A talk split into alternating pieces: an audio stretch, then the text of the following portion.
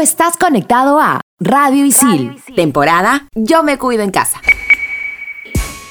¿Sabías que un estudio realizado por la revista Psychologic Science con la ayuda del sitio web Gary Tour demostró que los villanos de ficción atraen a personas con similares rasgos psicológicos que ellos? Hoy en Explícame esto temporada Yo me cuido en casa villanos. Bien, para terminar la clase, ¿alguna pregunta chicas y chicos? Sí, yo. ¿Es mejor el vacío de la vida o la vida eterna después de la muerte? Ajá. Yo tengo otra. ¿Vivimos en un sistema económico y social de esclavitud moderna? Ok. Si existen las realidades paralelas, ¿cómo sabemos si estamos en la realidad o la paralela? Ya. Mm. Y cuando quieres dejar de pensar en algo, ¿estás pensando en dejar de pensar en algo? ¿Qué? ¿Qué? Bueno, estoy seguro que para todo esto hay una explicación. ¿O no? Aquí empieza. Explícame esto por Radio Isil.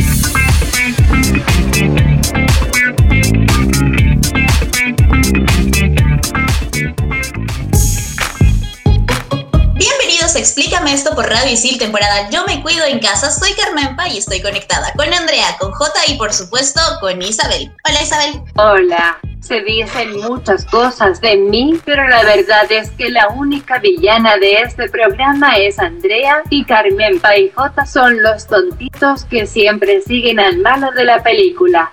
Dejen de fastidiarme, por favor. Isabel de verdad tiene un trauma intenso conmigo. No, amiga, yo quiero decirte que acá somos un equipo y hace tiempo que no reniego ni nada, estoy bastante tranquila. Es más, ahora Carmen pues, está la- es la que está ahí toda a modo Andrea, así que por favor, ah, por favor. A mí me duele que a J y a mí nos haya dicho que somos los tontitos, pero está bien Isabel. Los Cállate. tontitos, dice. Y ahí Isabel ya no es mi crush, pero también por esto y por asuntos internos que no puedo decir, pero bueno. Uy. Oye, pero qué chévere el sabías qué que dijo. Yo me he quedado sorprendida. No lo sabía, pero he estado investigando. Ah, sí, mira, y te cuento que, mira, para probar esta idea, los investigadores analizaron los datos del sitio web Charak Tour, una plataforma de entretenimiento online que tenía aproximadamente 232.500 usuarios registrados en el momento del análisis, o sea, una cantidad tremenda. Pero para comenzar de una vez sin muchos rodeos, hay que iniciar con el concepto de antagonista. ¿Qué es un antagonista? No es necesariamente una persona, por favor, hay que tener en claro eso. Puede ser cualquier ente, una institución, naturaleza, gobierno, lo que se te ocurra, que se opone al héroe o al protagonista. Y ojito con esto, no siempre son los malos de la historia. No siempre son los malos de la historia, pero sí que son muy importantes dentro de esta, ya que el antagonista no necesita estar presente físicamente, pero debe manifestarse de una u otra forma debido a su importancia en la historia. Su papel se basa en ser un obstáculo para la resolución del conflicto del protagonista. Si el protagonista no tuviese un obstáculo, no habría una historia. Pero vamos ahora con la carnecita, con lo más importante de este programa. ¿Quién o qué es un villano? El villano siempre será un personaje crucial e importante dentro de la historia. Se caracteriza por tener acciones malvadas, causando problemas o daños la mayor parte del tiempo y no mide las consecuencias de sus actos. Generalmente este personaje no le tiene miedo a nada, son valientes, empoderados y eso significa que dentro de la historia tienen un estatus bastante alto. Además, usualmente está en contra del personaje principal o de la sociedad, pero también puede ser contra cualquier otro dentro de la misma historia. Y estas acciones son causadas por la propia maldad interna, por decirlo así, pensamientos oscuros, perturbaciones pasadas, bien intensos siempre nosotros, ¿no? Hablemos ahora de los arquetipos. En primer lugar, ¿qué es un arquetipo? Es un modelo que funciona como un prototipo ideal, por llamarlo así, o como un ejemplo de algo. Y como primer ejemplo tenemos la sombra. Es el opuesto del héroe, pues el personaje refleja su oscuridad y lo negativo de él. No es necesariamente un ser vivo, pero puede ser un concepto o un ser abstracto, pero seguirá siendo el enemigo. Algunos disfrutan de la maldad o causan maldades y problemas a los héroes sin ninguna razón, como por ejemplo The Joker de Christopher Nolan. Sombra siempre tiene alguien o algo que le protege o que lo acompaña, ¿no es cierto? En este caso vamos a hablar del arquetipo que se llama el guardián del umbral, que no tiene por qué ser un personaje o gobierno o entidad malvado, sino es alguien que le pone una prueba y que impide el camino para que el héroe pueda llegar a su meta. Un ejemplo súper claro de este arquetipo podría ser la esfinge de Edipo Rey. Vamos con el último, el cambiante. Este es un personaje que tal cual lo dice, puede que sea en un momento bueno y luego se convierta malo o viceversa también, que sea malo y luego se convierta bueno. Un ejemplo claro es Maléfica. Bueno, yo creo que Maléfica pasa por todo. Primero es buena, luego es mala, luego vuelve a ser buena. Toda una historia. Es muy buena Maléfica, véanla por favor. Ahora vamos por favor a presentar a mi amiga Anastasia, que ya le estoy extrayendo un poquito. Anastasia, ¿estás por ahí? Hola, Andrea. Dios mío, ¿qué tal cantante, amiga? A ver, cuéntanos, por favor. El bestseller del programa es Los Miserables, escrita por el francés Victor Hugo en 1862. Nos cuenta la historia de Jean Valjean, un ex convicto que pasa toda su vida tratando de huir de Javert, que es probablemente uno de los villanos más malvados de la literatura. La historia tiene cinco volúmenes y cuenta la vida de los personajes durante los 20 años. Probablemente uno de los personajes más queridos de esta historia sea Fantine. Que si Jean Valjean y esta dama nunca se hubieran cruzado, probablemente nuestro protagonista no hubiera tenido que ver de nuevo al malvado Javert. Se han hecho decenas de adaptaciones entre series, animes, películas y musicales. Muchas gracias, Anastasia. No sé, Jota, ¿qué crees que es? Yo creo que es un tipo de padre matriarcal, algo así, ¿no? Creo que se ha chocado el, el dedo chiquito del pie por un- algún lado y ha, y ha gritado todo, no sé. Puede ser, bueno, hay que irnos a pensar en, en qué ha venido convertida nuestra amiga Anastasia. Y mientras tanto, ya regresamos aquí, explícame esto, temporada Yo me cuido en casa por Radio Isil. Videojuegos, tecnología, cómics y mucho más en Expansión Geek. Estrenamos los jueves. Explícame esto por Radio Isil.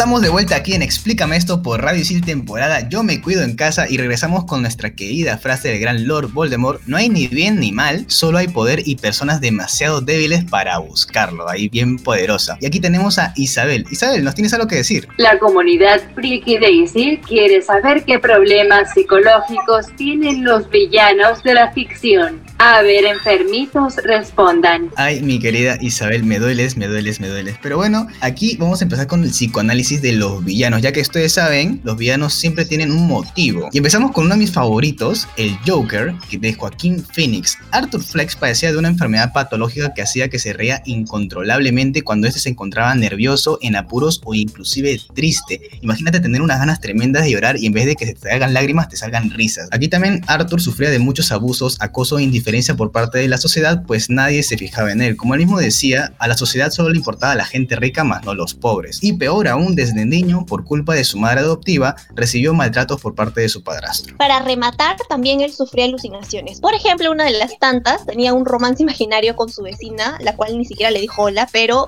él creó toda una escena imaginaria, incluso lo acompañaba a sus shows, etc. Pasa algo bastante interesante con el Joker que representa Phoenix. ¿Qué, qué es lo que pasa?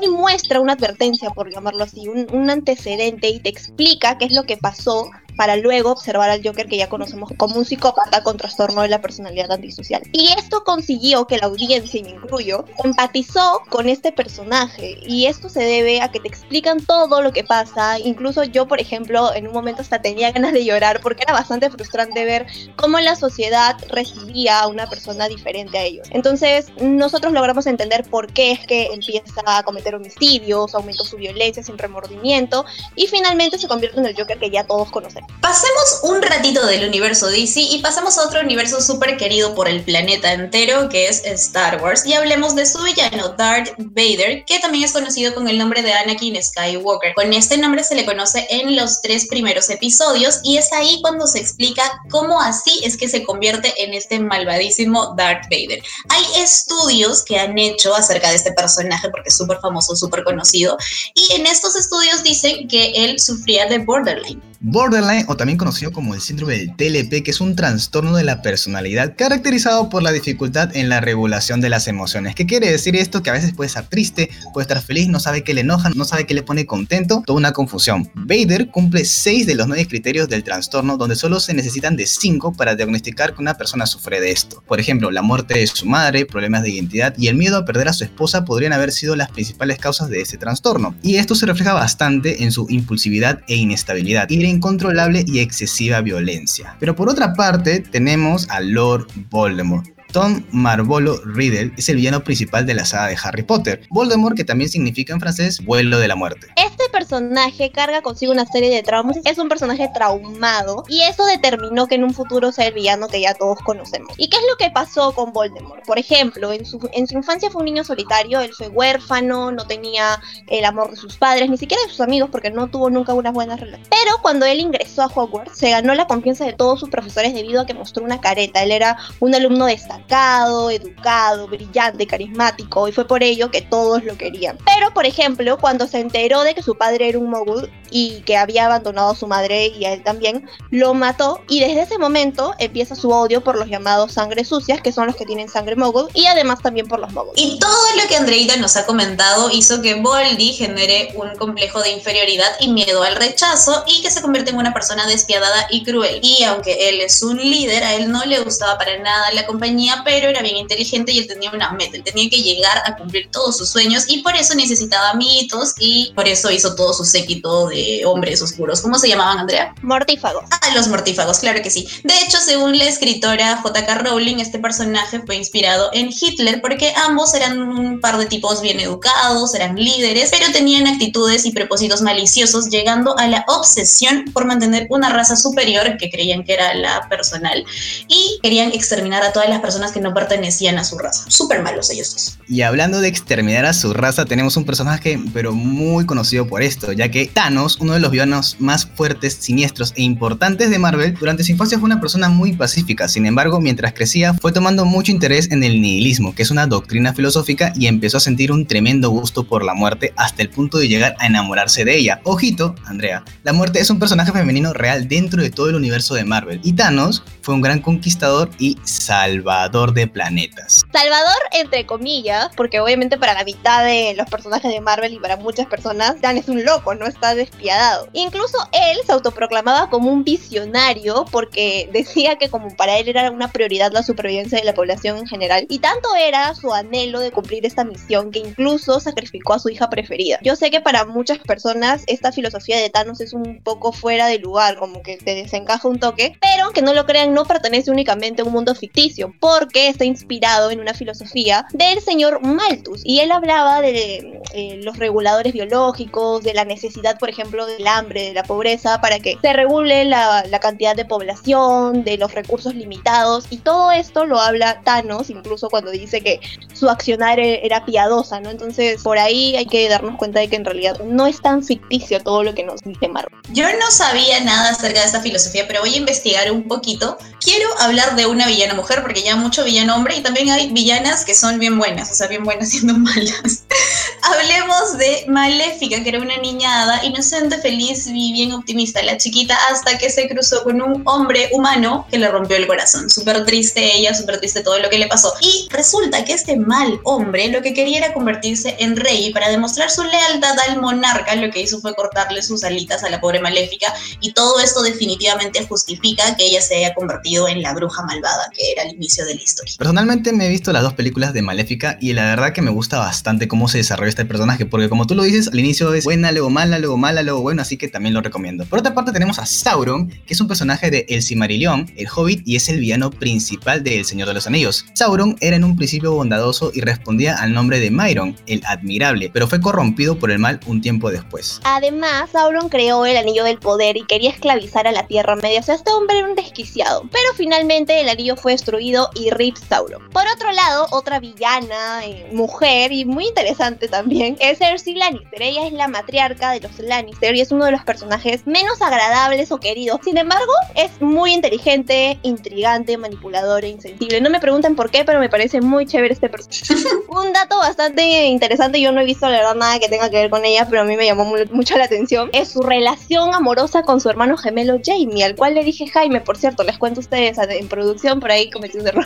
Y de hecho, para cometer incesto con tu hermano gemelo, pues algo mal debes tener en la cabeza. Pero han hecho estudios también a este personaje de ficción y han comprobado que el personaje de Cersei Lannister tenía trastorno antisocial de la personalidad, trastorno narcisista de la personalidad y trastorno de la personalidad paranoide. Además que cometía abusos de sustancias porque como bien recordamos en toda la serie se la pasa en salud, salud con su copita en mano. Otro villano que es una ternurita en mi opinión es Lotso, que es un personaje de Toy Story 3. De hecho, Lotso había pertenecido a Daisy junto con Bebote y Risas, pero fue perdido y cuando logró regresar a su hogar, pues se dio cuenta que su dueña ya lo había reemplazado, que ya no lo quería y esto provocó en él muchísima tristeza y un trauma. Lo que queremos indicar con este personaje de ficción, villano malísimo, es que todo cambio puede generar un trauma en las personas y siempre es bueno ir al psicólogo y no hay que penarse si es que estamos yendo al psicólogo, porque de hecho es necesario, sobre todo en estas épocas de encierro que estamos viviendo. Porque desde ese día algo cambió dentro del Otso, algo se quebró. Continuando con la lista, tenemos a la Bruja Blanca. Jadis, más conocida como la Bruja Blanca,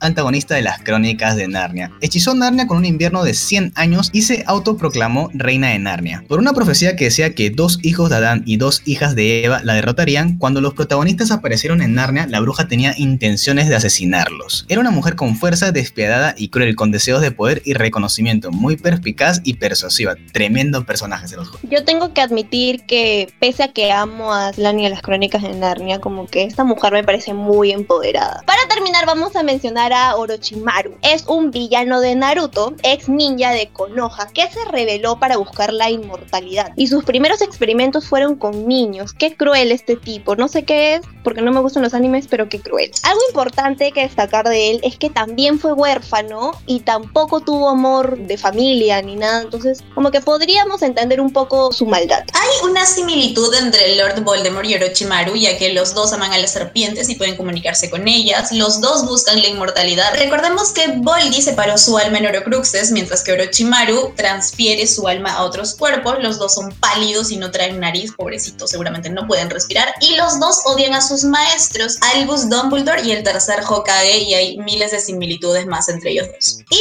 hace bastante rato la amiga Isabel ha estado callada, nuestra villana favorita. Isabel, ¿todo bien? Hoy haremos una excepción y tendremos tres mini anécdotas inspiradas en mi Dios creador, el villano más inspirador de Radio Isil explícame esto. Dije minis. No se extiendan mucho porque mi creador los puede desaparecer como Thanos. Me consta, me consta que te puede desaparecer. Alguna vez me desapareció de un programa porque no sabía pronunciar un nombre. Pero otra cosa también que puedo recordar de este villano omnipresente y omnipotente es que una vez grabamos mil veces porque no le salía un silbidito. Solo eso. Bueno, la verdad que yo, al creador omnipotente, rey, héroe y no sé qué más de, de Isabelita, no, no he tenido la dicha de que me haya pasado algo malo, pero lo que puedo decir es que es una persona muy recta, no sé. Así que si a ustedes no les cae esas personas así que son muy estrictas, pues tal vez, no sé, ya se pueden imaginar lo, lo que puede pasar. No, no, no, no, no. Es que no es que no me caiga, es que es un villano. Tremendo villano. Bueno, aquí toda la gente de producción sabe que yo siempre te he tenido una rivalidad bien hardcore, no sé por qué con este señor X, que yo no voy a nombrar omnipresente, omnipotente, nada de acá, por favor. Es una persona cualquiera como todos, no es mentira. Pero nada, el hecho es que acá, pese a todo, nosotros como equipo, como grupo, nos queremos, así tengamos nuestro villano, ¿no? Lo que pasa es que todas superheroínas necesitan siempre un villano que las deje brillar. Y vamos a descansar un ratito para calmar a nuestro villano favorito. Y regresamos en el próximo bloque aquí en Explícame esto por Radio Isil, temporada Yo me cuido en casa. Explícame esto por Radio Isil.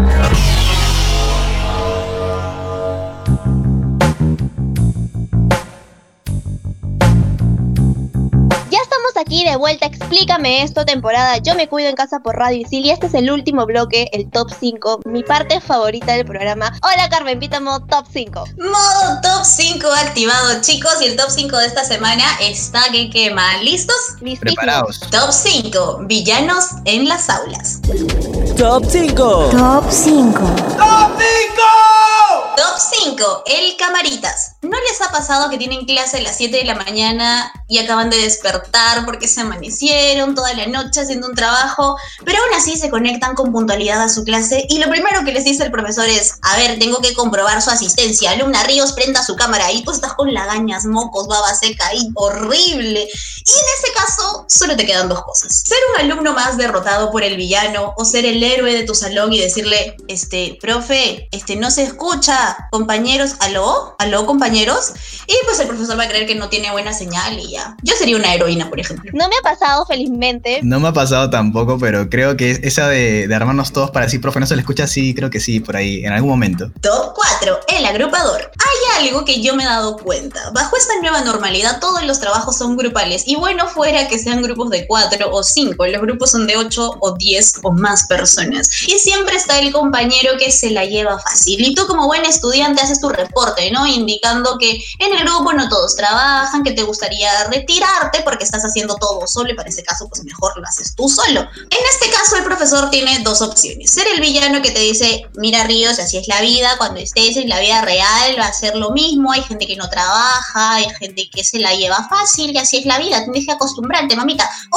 Es tu héroe soñado y manda un mensaje de difusión a todos tus compañeros y quema a los flojos. Pone sus nombres completos y no le importa nada a él. Yo quiero darle un saludo a mi superhéroe, a mi profesor más querido de todo el planeta Tierra y no voy a decir su nombre porque de repente lo descubren y pues me van a quitar a mi héroe favorito. Bueno, felizmente yo siempre he sabido ser muy persuasiva para que mis profes me digan, ok, hazlo sola, ok, puedes votar a quien quieras. Yo también te juro que varias veces he querido hacer el, el trabajo solo y no he podido, pero cuando me tocaban grupos con puro vago los quemaba, pero a más no poder. Eso sí, yo, cuando se trata de trabajar, ahí sí soy muy estricto, la verdad. Ahora todos nos escuchan y nadie va a querer hacer grupo con los miembros de este programa.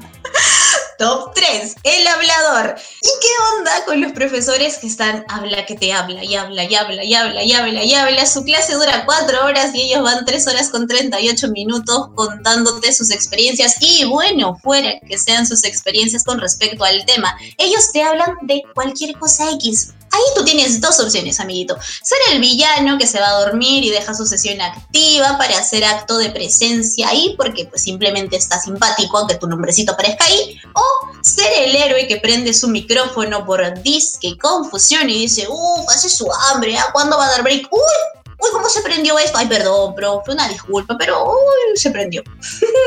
La verdad es que a mí me da penita decirle a los profesores, ya puede volver al tema, porque sí he visto mensajes de chicos que dicen eso, pero a mí me da como que no llego a ser tan frontal. Pero sí me ha tocado profesores que me hablan hasta de su sex y yo digo, Dios mío, ¿qué es eso? A mí me han contado unas, un par de amigas que sí les pasa eso con sus profesores, que pucha, hasta me contó una amiga que el profesor subió un WhatsApp a la clase, así mostrando, ¿no? Que me peleaba con aquí y con acá. Así que ya se imaginan. ¡Qué buena! La gente quiere sociabilizar. Top 2. El camuflado. ¿Nunca les ha pasado que piensan que están hablando con un compañerito estudiante y resulta que es un profesor?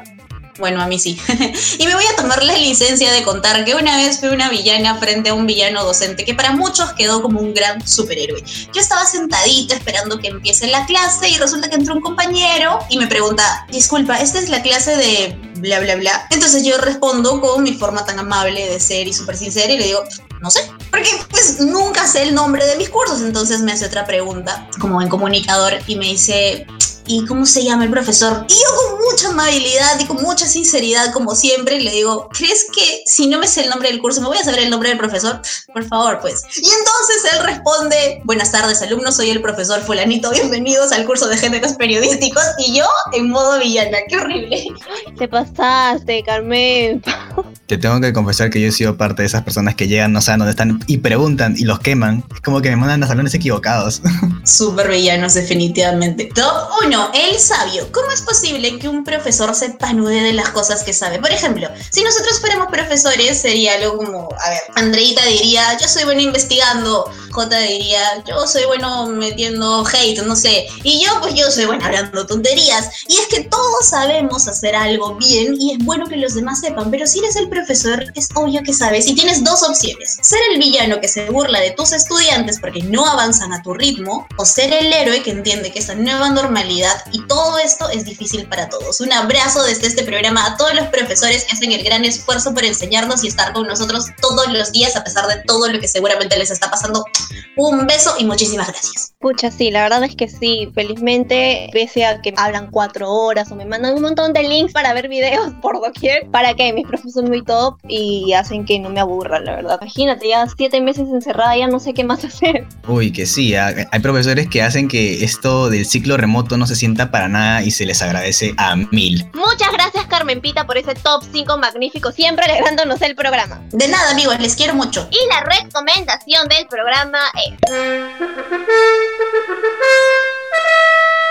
Recuerda, los cuernos le pesan hasta maléfica. Amiga, date cuenta, por favor, de una vez. Y si quieres crear villanos memorables en la ficción, estudia comunicación audiovisual en ISIL y aprende haciendo. Y este ha sido nuestro episodio de villanos y queremos dejarles con un datazo para que vayan ahorita y se pongan a investigar. Hay una serie que se llama American Horror Story, que es una serie creada por Ryan Murphy y Brad Falchuk, que tiene nueve temporadas y está inspirada en hechos reales acontecidos en Estados Unidos y la gran mayoría de sus personajes son villanos que fueron villanos en la vida real, así que corran e investiguen. Chao amigos, chao Isabel. La conclusión de este programa es que yo soy la villana y ustedes se sienten identificados conmigo. Jejeje. Adiós. Ay, Isabelita, ya sé por qué dejaste de ser mi crush. Ay, con lo mucho que le duele, de hecho, no le importas, amigo. En fin, Isabel, recuerda que nosotros no te admiramos, no te seguimos, mami. Tú cálmate nomás, te dejamos hablar porque nos obliga tu Dios creador. Bendiciones a todos, bye. Bueno, yo te odio desde un principio, así que no es necesario recalcarlo. Chao, chicos, los quiero. Cuídense. A ti no, Isabel, obviamente. Y esto ha sido todo en Explícame esto, temporada Yo me cuido en casa por Radio Isil. Bye bye.